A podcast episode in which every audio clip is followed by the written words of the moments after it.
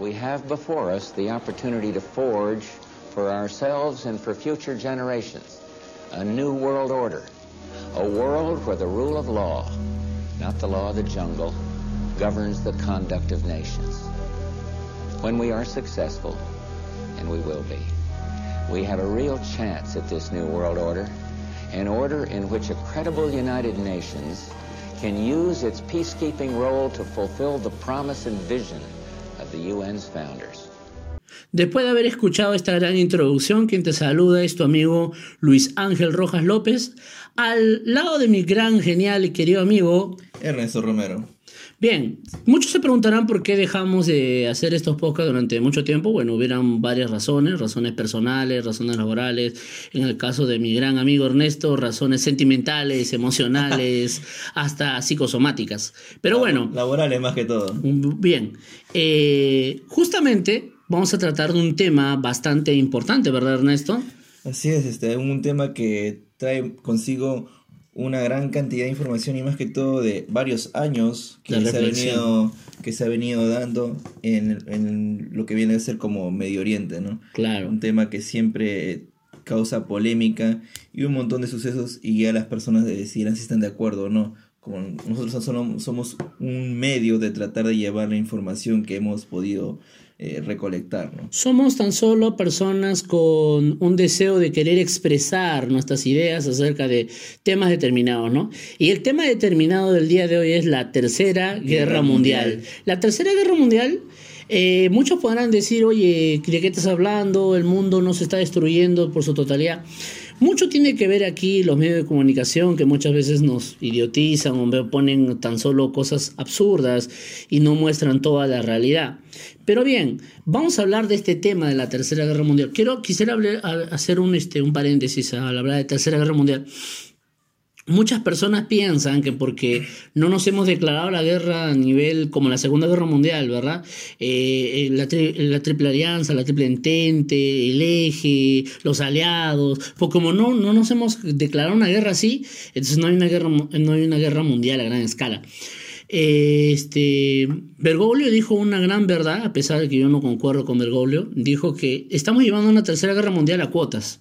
O sea que estamos teniendo una tercera guerra mundial basándonos en pequeños eh, conflictos regionales, locales, que poco a poco se están llevando a ser un gran mega conflicto. No sé qué tienes que opinar tú acerca de eso, amigo. Claro, este, después de la famosa caída del muro de Berlín y el fin de la Guerra Fría, eh, los conflictos han venido dando en distintas partes del mundo, a gran escala, ¿no? Y tengamos en cuenta que el motivo siempre es el mismo, el motivo es económico, como toda gran guerra.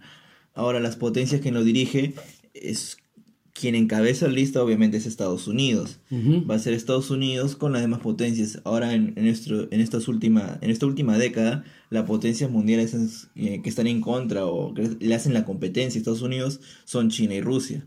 Claro que con distintas tendencias, con distintos aliados, van hacer esta competencia económica y esta guerra económica que va derivando en, cada, en distintos conflictos que hemos presenciado en los últimos años. Siempre hay un interés económico. Eh, en el caso de Medio Oriente, eh, siempre hay un tema religioso. Siempre un tema bastante religioso. Es el plus de esta guerra. El plus gigante de esta guerra. pero la segunda fueron eh, la supremacía aria en contra de los judíos. Claro, en este caso, en este caso sería un tema económico, un tema religioso, eh, un tema de circunscripción eh, territorial, ¿qué le puedo decir? Son muchos factores que involucran esto. Vamos a tratar de dar un origen a esta famosa Tercera Guerra Mundial y vamos a comenzar desde el año 2001. Usted recordará ya sabe, el 11 de septiembre del 2001 se ocurren las famosas atentados contra las Torres Gemelas. Y esto conlleva evidentemente a una guerra total llamado la famosa guerra contra el terrorismo total. ¿ya? Esa operación contra los terroristas a nivel mundial se llamó la Operación Libertad Duradera, en el cual se buscaba una guerra total contra los terroristas. Eh, usted juzgará si se, hemos ganado la guerra o se ha perdido la guerra. Y digo, hemos ganado la guerra de parte de Estados Unidos, si se ha ganado o se ha perdido la guerra. Usted puede juzgar. Evidentemente no falta las personas que dicen que todo fue por un plano económico, que todo fue tan solo por un plano de sacar petróleo, eh, que por un plano de tan solo invadir más territorio, pero también detrás de todo esto hay algo bastante interesante. Hay muchas personas que aseguran que los mismos estadounidenses se atacaron a sí mismos para poder llegar a tomar el control de lo que sería Medio Oriente, ¿verdad? Son muchas teorías las que eh, rodean lo que viene a ser el famoso 11-9, ¿no? Eh, lo que más, la teoría que más, este, inclusive con pruebas y todo, vienen a decir de que el propio Estados Unidos eh, llevó a cabo este acto con las Torres Gemelas para buscar la chispa que lo lleva a su famosa guerra y sobre todo ocupación de los territorios de Irak. Claro, esto sería básicamente como durante la Primera Guerra Mundial el pretexto, ¿no? El asesinato, el archiduque Francisco Fernando. Claro, llamaban tanto a Francisco Fernando que se mataron este, cerca de 20 naciones por, por, él, por él, ¿no? Entonces, este, bueno, en este caso al menos la justificación, por así decirlo, es un poquito más elaborada, ¿no? Cuando se dice de que es el terrorismo. Eh, básicamente estos terroristas son de Medio Oriente, básicamente, ¿no? Básicamente son de Medio Oriente y sus motivos son religiosos, basándose en una, una este, ala extrema de la oposición de la ley Sharia. Para aquellos que no nos entienden qué es la ley Sharia, la ley Sharia es la imposición de la religión musulmana.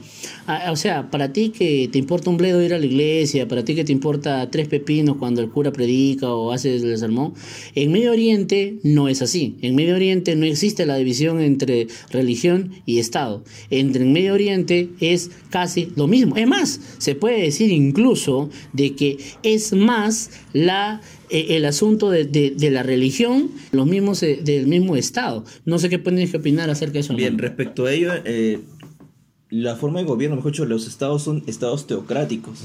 En Medio Oriente lo que se maneja son estados teocráticos, inclusive el líder supremo tiene mucho más poder que los presidentes. Por supuesto. Claro, el líder supremo actualmente viene a ser Ali Khamenei viene siendo el líder supremo de, de prácticamente... ¿Puedes repetir su nombre, por favor? Ali Khamenei. ¿Puedes repetirlo? No? Ali Khamenei. Ya, muchas gracias. Ali Khamenei viene a ser este... Es como, para no ponerlo a comparación, viene a ser como un papa. No sé, me encanta cuando Ernesto dice eso. Cuando viene, eh, hay que ponerlo en comparación con un papa, algo así, pero la cuestión está en que los musulmanes son más conservadores, son más estrictos. Extremadamente estrictos. Extremadamente. Si ustedes que se, si nos ponemos en comparación, este tenemos la Iglesia Católica y todas las iglesias que tienen este, la forma de interpretar la Biblia.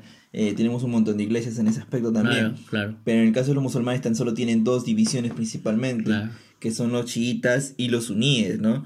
Para que podamos entender esto, los chiitas prácticamente de, todos los de todos los y los que siguen la religión del Islam, eh, tan solo el 10% son chiitas y, y, son, y el 90% son los suníes para esto, ¿quiénes son los chiitas y qué son los suníes?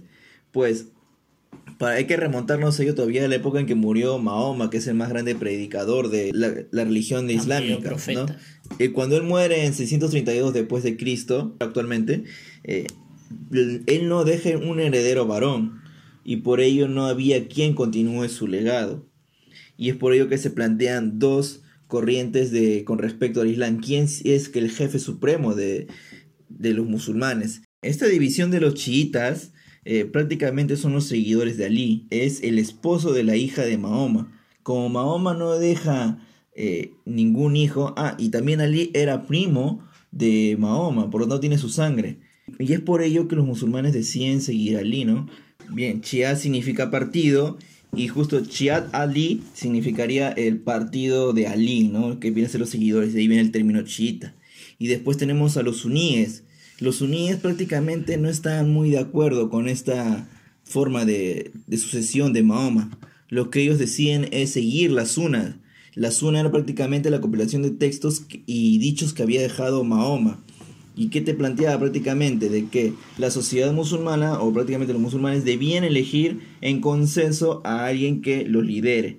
Y era lo que te planteaba las sunas, ¿no? Es por ello que tienden el término de eh, suníes.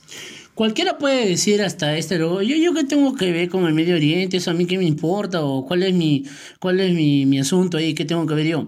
El asunto está, mis queridos amigos, es que de base, en base a este conflicto entre este, chiitas y suníes, existe el día de hoy un conflicto que nos conlleva justamente hasta la famosa Tercera Guerra Mundial. ¿Cómo podemos hablar de esto? A ver, eh, la base chiita, ¿verdad? O los sunitas fueron los que atacaron este, la, las Torres Gemelas. ¿Cuál, Ya sé que es Al Qaeda, sino que ¿quiénes, a quién de ellos respalda. Chiitas. Los chiitas, ya. Muy bien. Los chiitas atacan justamente a través de sus creencias religiosas y en base también a la, a la ideología que ellos tienen, ¿ya? Atacan justamente las Torres Gemelas. Que evidentemente esto no se va a quedar sin respuesta. Los Estados Unidos, en base a su derecho de querer, de querer este, ¿cómo se llama?, defenderse, se defiende en base a esto, muy al margen que haya podido ser auto, eh, ¿qué te parece? autorrealizado, muy al margen de que haya podido ser eh, hecho a través de, de sus propias fuerzas o es una conspiración la cosa es de que hay una respuesta. Bien, la respuesta te conlleva a lo siguiente.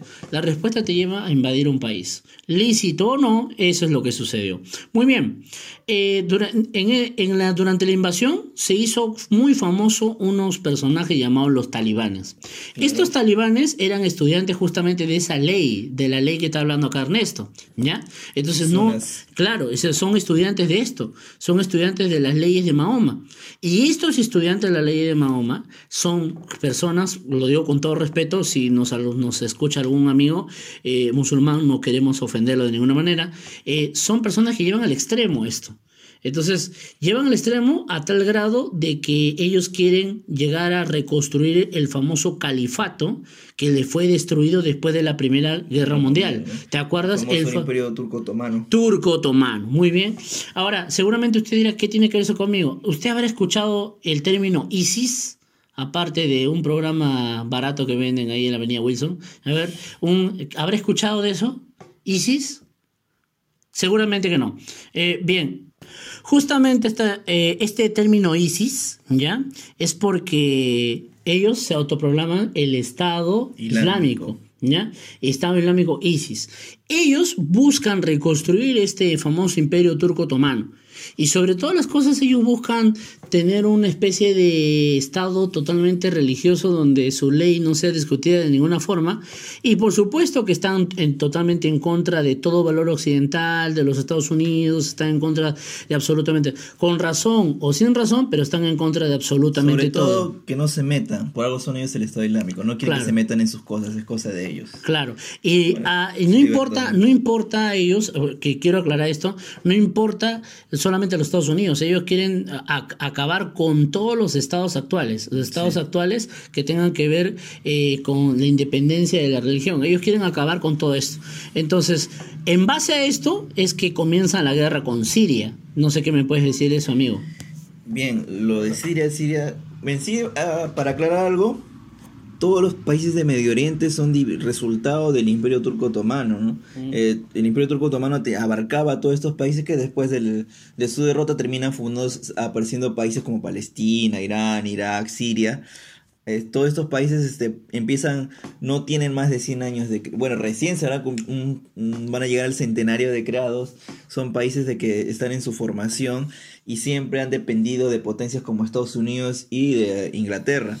Y ahí vienen las cuestiones, ¿no? De quién va a liderar estos países, quién va a llevarlos a cabo. En el caso de Siria, Siria venía siendo dirigido por una facción chiita y prácticamente estuvo dirigido por más de 40 años con la familia de Al, Al si me puedo ayudar el nombre. ¿De quién? De la familia de... Ah, Bashar al-Assad. Al-Assad. De la familia al-Assad estuvo gobernando desde el país de Siria y vinieron los conflictos. Justo eh, ¿Cómo ocurre lo de Siria? Pues lo de Siria es parte de todo de la famosa primavera árabe. ¿Qué es la primavera árabe? La primavera árabe es un conjunto de protestas que em, empiezan desde Túnez y se expanden por todo lo que vienen a ser los países islámicos, todo lo de Medio Oriente, que era que surge debido al, al, prácticamente la muerte de Mohamed Bouazizi, que viene a ser este, un, un comerciante que prácticamente muere quemado eh, viendo cómo él era maltratado y humillado y le quitaban toda su mercadería, ¿no?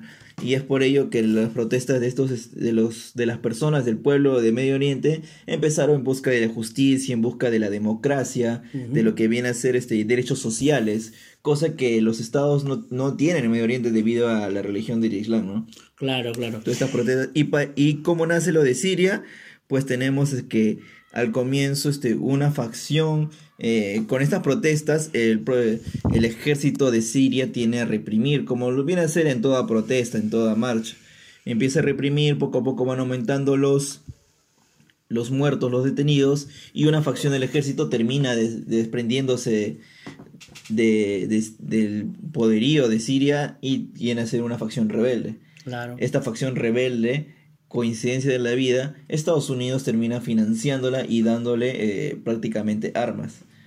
Lo que pasa con esta facción rebelde en busca de la democracia de Siria es que termina cayéndose eh, prácticamente aliándose y más que todo mezclándose con facciones yihadistas. Y como bien sabemos, los yihadistas vienen a ser prácticamente ISIS, Al-Qaeda. ¿Ya? es como la reunión de todos los terroristas, imagínate. Prácticamente, esa facción rebelde de que buscaba la democracia termina con Al-Qaeda y termina con ISIS. Y lo chistoso es que Estados Unidos, prácticamente de que tanto ha estado luchando con Al-Qaeda, tanto ha estado luchando con ISIS, termina financiando y dándole arma a un grupo que termina yéndose con ellos. Prácticamente Estados Unidos les daba armas y dinero a las facciones de ISIS y de Al-Qaeda. Si Al-Qaeda peleaba con ellos en Irak, pues en Siria le daba armas. Está viendo la contradicción que maneja Estados Unidos y la doble moral. E Irán también financiaba al otro lado. Ah, sí, Irán financiaba al otro lado. Cosas de Medio Oriente, ¿no? Claro, justamente por, por eso es que estamos, estamos eh, resaltando este conflicto ideológico entre las religiones. Eh, Irán, como acabamos de mencionar, tiene un programa nuclear que evidentemente no le parece al mundo entero debido a de que ellos desean la destrucción, lo han dicho con toda claridad, desea la destrucción total del Estado de Israel. Si se ataca a Israel, Estados Unidos va a intervenir. Si se ataca, si Estados Unidos ataca a, cualquier aliado de lo que sería Siria o Palestina, ya de toda esa zona, ¿qué vendríamos a tener? Que Rusia y otros países como China vendrían a intervenir. Entonces, por eso es que hay un latente una tercera guerra mundial. No es tan solo el cliché de decir tercera guerra mundial, tercera guerra mundial, sino que, a ver, para recontar. Irán ataca a Israel. Israel es defendido por Estados Unidos. Estados Unidos defiende a Israel. Rusia se mete. Al meterse Rusia se mete China. Entonces ahí ya tenemos un conflicto con potencias nucleares. Ya no va a ser una guerra convencional, eso métase bien en la cabeza. Ya no va a ser una guerra muy simple, una guerra en la cual eh, estilo 1917, no, no nada que ver. Ni el 30, 40. Ni el 30 ni el 40. Va a ser una guerra total en el sentido ya de destrucción masiva. Quisiera que se entienda eso. Ahora, ni siquiera el video de Hiroshima y Nagasaki le podría servir porque las bombas nucleares son mucho más potentes, mucho más potentes de las que se crearon en ese tiempo. Claro, así es, es, prácticamente el peligro es inminente. Paralelo a ello también tenemos que correr la importancia, o mejor dicho, qué tan ligado ha estado Irán a Estados Unidos. Si bien tú mencionaste el problema que ocurrió en el 2001 y lo que Estados Unidos termina invadiendo Irak, pues estas, los talibanes como invaden prácticamente Irak, eh, gente que todavía quería este, liberarse de ellos, pide ayuda a Estados Unidos en este caso y da la invasión. Un grupo de, este, ayuda, ayudado a, Irak a votar a los, talibán, a los talibanes junto con Irán. Irán también le da, eh, crea una milicia que se le conoce como las milicias populares, la PMU, que es de carácter chiita, y eh, financia a estas personas que son que para tratar de votar a los talibanes en Irak hasta que se logra, ¿no? Por eso es que Irak e Irán son muy eh, aliados prácticamente de toda la vida, igual que con Siria. Justamente, reforzando acerca del programa nuclear, quisiéramos hablar acerca de que este programa nuclear no tendría ningún problema si, por ejemplo, eh, no habría esa amenaza de usarlo como bombas nucleares. Igual Corea del Norte, por ejemplo, también siempre viene a ser una amenaza, aunque a muchos no le parezca, porque justamente no se usan tan solo para lo que es la electricidad o, o algunas cosas sin, sin ningún tipo de, de peligro, sino se usa porque el programa cae en el, gran problema de que justamente se puede usar para la destrucción total, ¿no? Y ahí es donde viene el temor. Este, si se llegara a usar una bomba nuclear como nadie desea eso, si usara una bomba nuclear para la destrucción, otro país también respondería. Y entonces tendríamos lo que se llama el famoso invierno nuclear. ¿Por qué? Porque veríamos una tierra totalmente destruida. Y por eso ese es el, ese es el problema con Irán. Muchos podrán decir, pero ¿por qué no le dejan tener su programa nuclear? Eh, acá el principal problema es porque Irán ha dicho públicamente que quiere destruir a Israel. Y es más, más adelante vamos a hablar acerca del pacto este, nuclear. Y no sé, podríamos hablar mucho de eso, porque se da ese pacto nuclear justamente basándose en las buenas intenciones, pero ya cuando se ve de que dicen públicamente quiero destruir a Israel, ¿cómo se conlleva eso con un país que tiene unas acciones pacíficas? Entonces, ante base de eso, me gustaría que me hables del pacto nuclear, mi querido amigo. Bien, el pacto más que todo nuclear es antinuclear, ¿no? Se había quedado en que no se iba a cometer ninguna acción eh, bélica con armas nucleares entre estos países.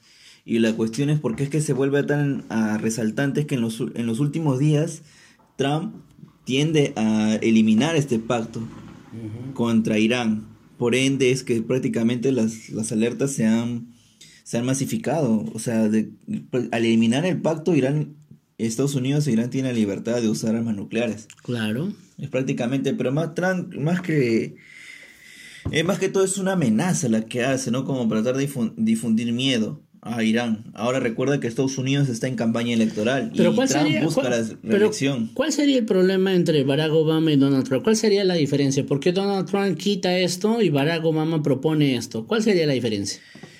Recordemos que el carácter de Barack Obama con Medio Oriente ha sido no tan fuerte como el que es ahora Trump. Eh, Barack Obama ha tenido, si bien también ha tenido ataques a lo que viene a ser Siria y todas estas cuestiones de Medio Oriente, ha sido más leve. No sé por qué ganó un premio Nobel de la Paz, y más no recuerdas.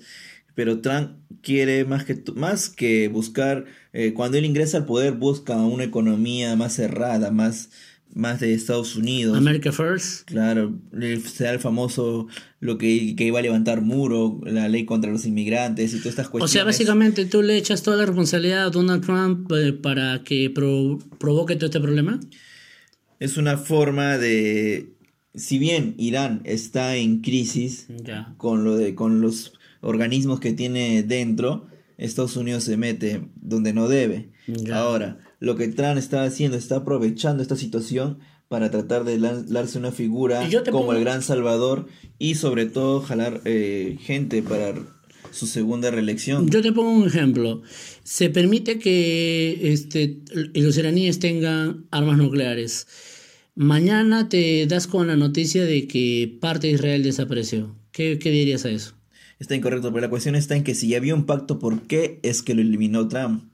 Bueno, yo, yo, yo, te entiendo, yo te entiendo el, pacto nuclear, pero el detalle es, diríamos, o sea, es un ejemplo nomás, diríamos de que Donald Trump está provocando una famosa tercera guerra mundial. Está que la provoca. Está que la provoca. Bueno.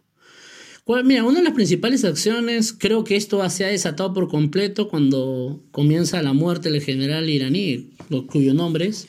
Qasem Soleimani. Hassan Soleimani. Soleimani. ¿Puedes repetirlo, por favor? Qasem Soleimani. Verdad que es maravilloso cuando dices, dices eso. Muy bien. La muerte de este general apenas iniciando el año. El 3 de enero. ya. Tres días y ya se empieza a contestar. Ya, apenas iniciando el año, nos lleva justamente de sorpresa. Porque uno puede decir, oye, inicia el año, ¿cuál es, cuál es el problema de, hacerse un gran pleito? Eh, ¿Qué llevó a, que justamente Donald Trump eh, elija la muerte de este, de este general? ¿Cuál fue el motivo? Bien, la cuestión esta es que el conflicto entre Irán y Estados Unidos no es de la noche a la mañana, sino esto viene ya desde tiempo. Claro. Si bien pasó lo de Irak, como Irán ya tiene presencia en Irak, empieza la disputa en quién va a tener o quién va a llevar la tendencia de Irak, Estados Unidos o Irán. Bien, tenemos que se derrota a los talibanes, al, al Daesh, en, en, lo que viene a ser Irak y quién ahora lidera o quién lleva a cabo como líder a Irak. tenemos, eh, se da lo que conocemos como la ruptura del pacto antinuclear y empiezan a, en pequeños ataques entre ellos. Eh, Estados Unidos ataca a Irán, Irán ataca a lo que viene a ser este eh, Estados Unidos, pero este, por ejemplo, hubo un ataque en comienzo que siguió en Arabia Saudita, que era una planta nuclear. Irán empezó. De ahí Estados Unidos lo responde y así han estado en los últimos años, pero han sido pequeños, han sido leves casi, casi no se, no, nadie los notaba, no se dan muchas noticias, ¿no? Eh, después empezó con, a, a, Irán le quitan un buque que contenía petróleo en Gibraltar, después tenemos este, y continúan los ataques así, buscaban forma entre ellos de llamarse, o mejor dicho, de buscarle poner barreras. ¿No? Eh, ataques tras ataques de forma económica, forma militar. Pero la, razón de la muerte de este tipo hasta que eh, eh, empieza así, ¿no? ¿Cómo empieza todo? Pues el 27 de diciembre del 2019, eh, Irán en un ataque a Estados Unidos mata a dos iraquíes y mata a un contratista estadounidense. Y en respuesta a esto, eh, Estados Unidos ataca a, una, a un convoy, a una base prácticamente militar de, de los iraníes y termina con 24 muertos iraníes. En respuesta a esto, los iraníes en la embajada estadounidense en Irán eh, empiezan las protestas y empiezan los ataques a, las a la embajada. Y esto fue lo que alarmó a Estados Unidos. Porque si recordarás, en 1979, en la revolución de Irán, también hubo un ataque a la embajada y se dio el secuestro de la embajada estadounidense y se eh, mantuvo cautivo a estos diplomáticos estadounidenses y trabajadores, secretarios, entre más a, y para que sacarlos de Irán fue toda una, una hazaña, ¿no? Que de paso hay una película muy buena que se llama Argo, protagonizada y dirigida por Ben Affleck. Muy buena película. Muy buena película, la he visto. Sí, muy buena. La recomendamos. Sí, este, te plantea bien cómo es que trata de rescatar a estas personas que prácticamente no tienen nada que ver en el conflicto, pero se ven sumergidos en esto, ¿no? Y bien, para tratar de de prevenir de esto porque queman la fachada de la embajada estadounidense, las protestas son contundentes, eh, los la consigna es una sola, no quieren votar a Estados Unidos de Medio Oriente, quieren sacarlo sí o sí, porque Irán es prácticamente uno de los países que no tiene ninguna base militar estadounidense. Irak la tiene, eh, en Siria también hay una ahí, también tenemos eh, todo alrededor Arabia Saudita hay base militar, ¿ya? Y ahora, lo que ocurre va a ser eso, ¿no? En protesta a esto, supuestamente eh, Kazan Soleimani estaba en Irak reuniéndose con personas para, porque tenía iban a planear un ataque hacia Estados Unidos y bases militares con armas mm. nucleares o armas químicas. Y justo ah, están en un pleno convoy y eh, le caen los misiles que eh, un ataque autorizado por Trump.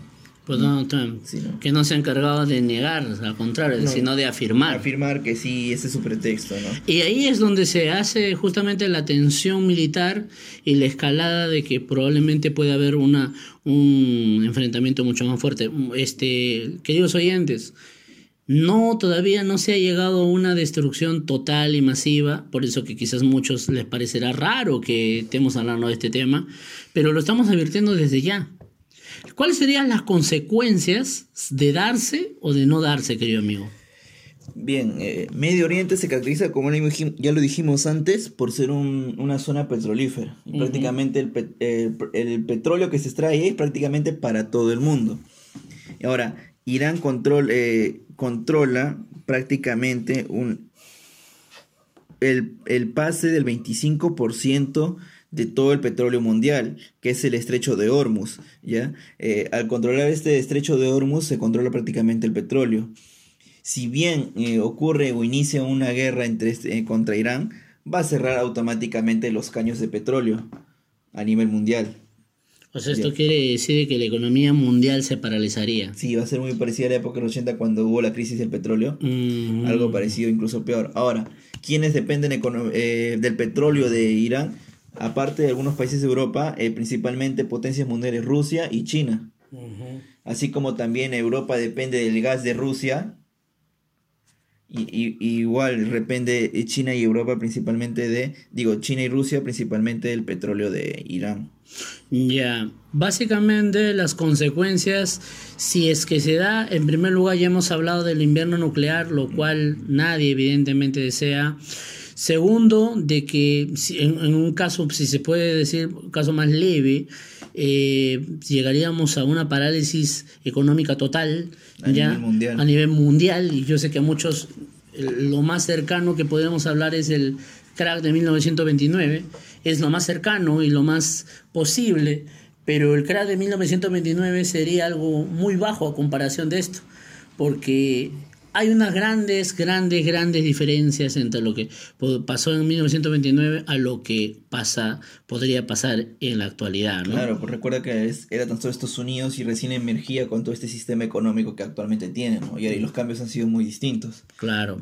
O sea, es, es una crisis económica total, ¿no? Es por ello que Rusia con China salen a calmar las aguas y no... Porque saben que muy al margen de su poder militar no les conviene. a nadie le conviene. conviene. A nadie le conviene. A nadie conviene. Ellos prefieren continuar con la guerra económica como se han mantenido y para tratar de este de calmar las aguas, ¿no? Es por eso es que ha salido a calmar los temas de que Estados Unidos no se meta, de que irán con tranquilo, no pasa nada. Como te digo, ¿no? Al final este Estados Unidos sabía lo que iba a pasar y es por eso que se manda con todo. Como te digo, Trump tan solo quiere llamar la atención y quiere eh, darse como el héroe en Estados Unidos, de que está en contra es que sabe, sabe también de que si no hace algo va a haber también una, una situación de destrucción en el sentido de la guerra comercial. La guerra comercial, sin lugar a dudas, nos está pasando factura, incluido por ahí este, todos saben el famoso conflicto de, de Huawei o Huawei, como lo quiere llamar. El detalle de todo esto, mis queridos amigos, es de que esta guerra comercial nos va a alcanzar. Muchos pueden pensar que van a seguir con sus vidas normal, como si no pasara nada, pero este tema sí nos podría alcanzar absolutamente a todos. Destruiría mucho ecosistema, por no decir totalmente, destruiría nuestra vida como la conocemos. Y yo me quedo para ir finalizando con una frase de Albert Einstein. Dice, no quisiera, dice, no, el hombre no podría llegar a una tercera guerra mundial porque la cuarta guerra mundial la pelearíamos con piedras y palos porque es lo que hemos llegado. Y una de las grandes reflexiones que tenemos que hacer de todo esto es, el ser humano ha llegado a un grado en el cual es tan, pero tan superior en el sentido, en el sentido, este, se puede decir científico, tecnológico, de desarrollo, que aún así desea destruirse a sí mismo. Somos la única especie que desea su autodestrucción. Y esto nos tienes que llevar también a la reflexión, queridos amigos. Bueno, queridos amigos, eh, nos estamos despidiendo de este tema. Claro. Eh, muchas gracias por habernos oído de esto. Sí, para finiquitar, ¿no? No es que tampoco hay que poner que el Islam, el Islam es una, una religión que busca eh, la destrucción o que busque ser tan, este, la violencia. Como todo, recordemos que toda religión siempre va a estar ligada a la violencia, ¿no? Eh, ha habido momentos en la historia de que tanto el catolicismo como el islam ha tenido su momento de peor eh, masacres que haber, haber, pudieron haber cometido en, la historia de la humanidad, ¿no? Recordemos eso, ¿no? Eh, ahora, ¿por qué la importancia de Qasem, de Qasem Soleimani? Recuerden que lo que, como mencionamos anteriormente, Siria, digo, este, Irán es un estado prácticamente eh, teocrático. Es por eso la importancia que tiene un general para ellos. Este general está muy ligado a su jefe, a su líder supremo, Ali Khamenei. Es por ello de que mm, tienden a sentir tanto. a una cosa más que se me estaba pasando. Trump aprovecha eh, esta... Esta, eh, aprovecha una situación en, en, Irán que también ocurrían por, por protestas que estaban dándose eh, que estaban dándose en propio Irán de, en contra del gobierno y pensó que el descontento era popular y se mandó con todo. Y ahora lo que, en lugar de tener este protestas en contra del gobierno, son protestas a favor del gobierno y en contra de Estados Unidos, ¿no? Bien, ha sido una conversación este, fructífera. Esperemos de que les haya gustado y que se sientan incentivados a, informarse más, ¿no? Claro, que no se queden con lo que decimos. Eh, recuerden de que siempre ustedes son dueños de sus opiniones. Eh, nosotros somos, somos personas que opinamos desde cierto punto de vista. Sé que ustedes pueden tener otro punto de vista y ciertamente también tienen derecho a ser oídos. Muchas gracias. Eh, hasta una próxima oportunidad. Hasta la siguiente semana.